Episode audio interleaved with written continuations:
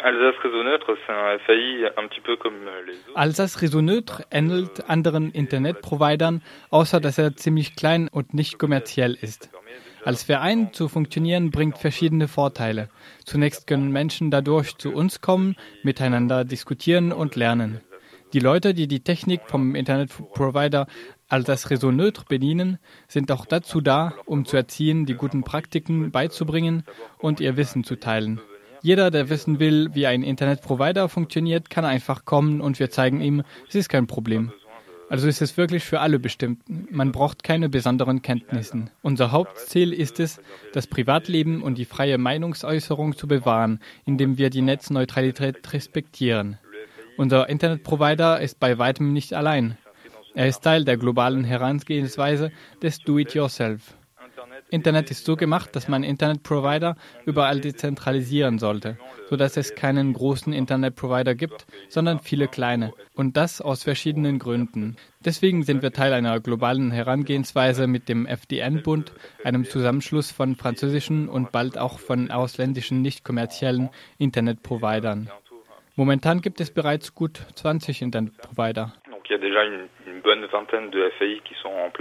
Ihr Internetprovider ist relativ neu. Er wurde 2012 gegründet. Können Sie die Geschichte Ihres Internetproviders und die Schwierigkeiten schildern, auf der die Gründung des Internetproviders gestoßen ist? Rien de très difficile. D'un point de vue administratif non plus, on a quand même été pas mal aidé. Generell gibt es keine größeren technischen Hürden. Auch von den Behörden her war es relativ einfach. Da wurde uns sehr geholfen, insbesondere durch den FDN-Bund, der auch dazu da ist. Es hat mit einer kleinen Mail auf einem Verteiler begonnen, wodurch wir festgestellt haben, dass es InteressentInnen für dieses Projekt gab.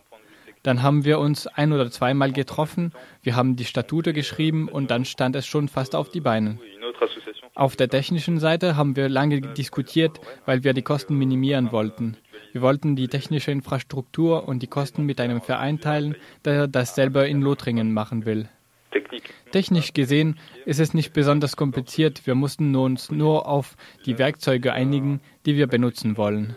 Wir sind bereits seit fast sechs Monaten in einem Datacenter gehostet, also könnte unsere Aktivität als Internetprovider theoretisch starten. Aber wir haben noch nicht gestartet, weil wir auf einen Sammlungsvertrag warten. Um es einfach auszudrücken, haben wir nicht die finanziellen Mittel, um den Anschluss zwischen den einzelnen Wohnungen und dem Datacenter zu bezahlen, wo sich die Ausstattung des Internetproviders befindet. Wir werden keine Kabel verlegen. Darum wird sich also ein Unternehmen kümmern, das uns diese Dienstleistung anbietet. Wir warten nur noch darauf, dass sich diese Frage klärt.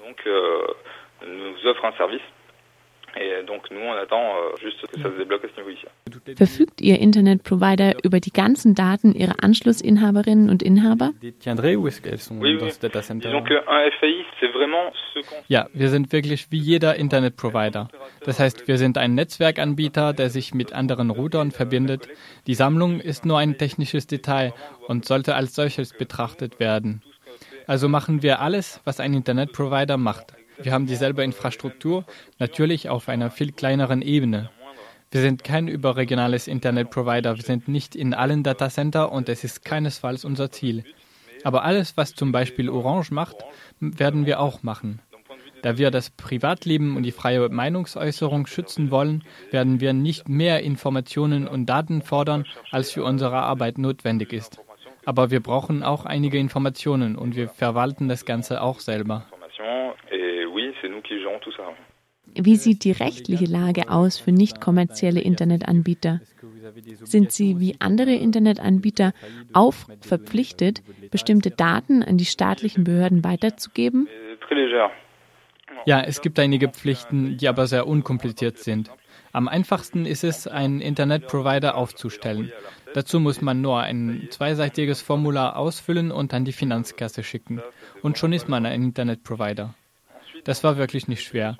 Was die gesetzlichen Verpflichtungen angeht, müssen wir Informationen über die IP-Adressen behalten, die wir zur Verfügung gestellt haben. Wenn wir zum Beispiel Herrn X eine IP-Adresse geben, müssen wir wissen, zu welcher Uhrzeit wir Herrn X diese IP-Adresse gegeben haben. so dass man nachvollziehen kann, wem diese IP-Adresse gegeben wurde, falls sie in irgendeiner Sache einbezogen ist. Euh, Wie werden die Betriebskosten getragen? J'imagine que vous fonctionnez pas non plus avec de la pub. D'un point de vue des coûts, c'est relativement simple à calculer. Euh, il nous faut donc euh, au minimum un serveur qui tourne dans un data center. Ce serveur, il faut payer le coût d'hébergement. Il faut également payer le coût de transit, c'est-à-dire lorsqu'on se connecte à un routeur qui n'est pas le nôtre, il va falloir que Die Kosten sind relativ einfach zu berechnen. Wir brauchen mindestens einen Server in einem Datacenter.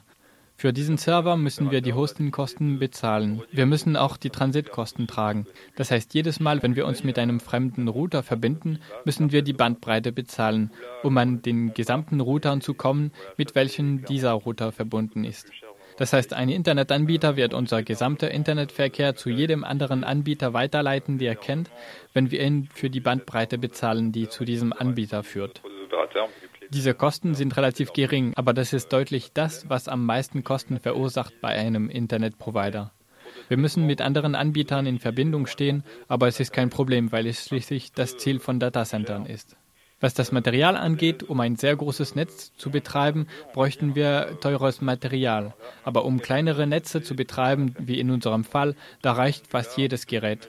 Deswegen reicht ein kleines Gerät für 500 Euro vollkommen für einen Internetanbieter unserer Größe. Wir haben mehr investiert, um neues Material mit Garantien zu erhalten. Ein Internetprovider kostet rund 150 Euro im Monat und das war's. Am teuersten ist eigentlich die Sammlung.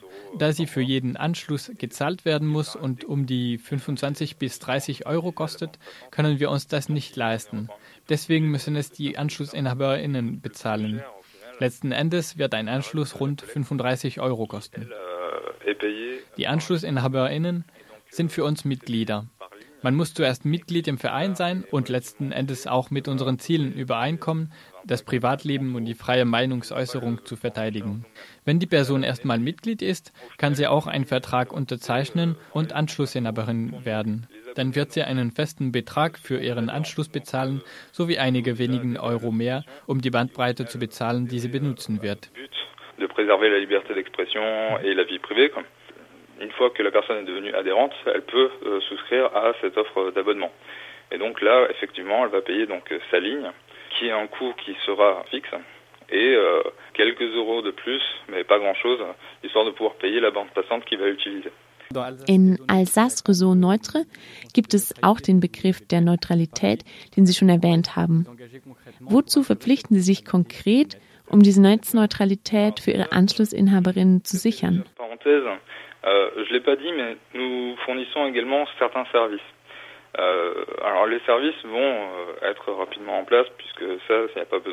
Ich habe es noch nicht erwähnt, aber wir bieten bestimmte Dienstleistungen an, die bald funktional sein werden, weil es dafür keinen Sammlungsvertrag braucht. Zum Beispiel bieten wir ein VPN an. Dadurch könnte jede Person, die von einem anderen Internetprovider versorgt wird, eine netzneutrale IP-Adresse von Alsace Réseau Neutre erhalten. Das heißt, wenn diese Person Nutzungsprobleme hat, weil Internetprovider eine bestimmte Nutzung des Internets verhindern dürfen, dann könnte sie mit unserer Hilfe diese Hindernisse umgehen. Wir versuchen, ähnliche Dienstleistungen anzubieten. Wir hosten auch ein bisschen für die Menschen, die gerne eine eigene Webseite haben würden, aber nicht über genug Bandbreite verfügen.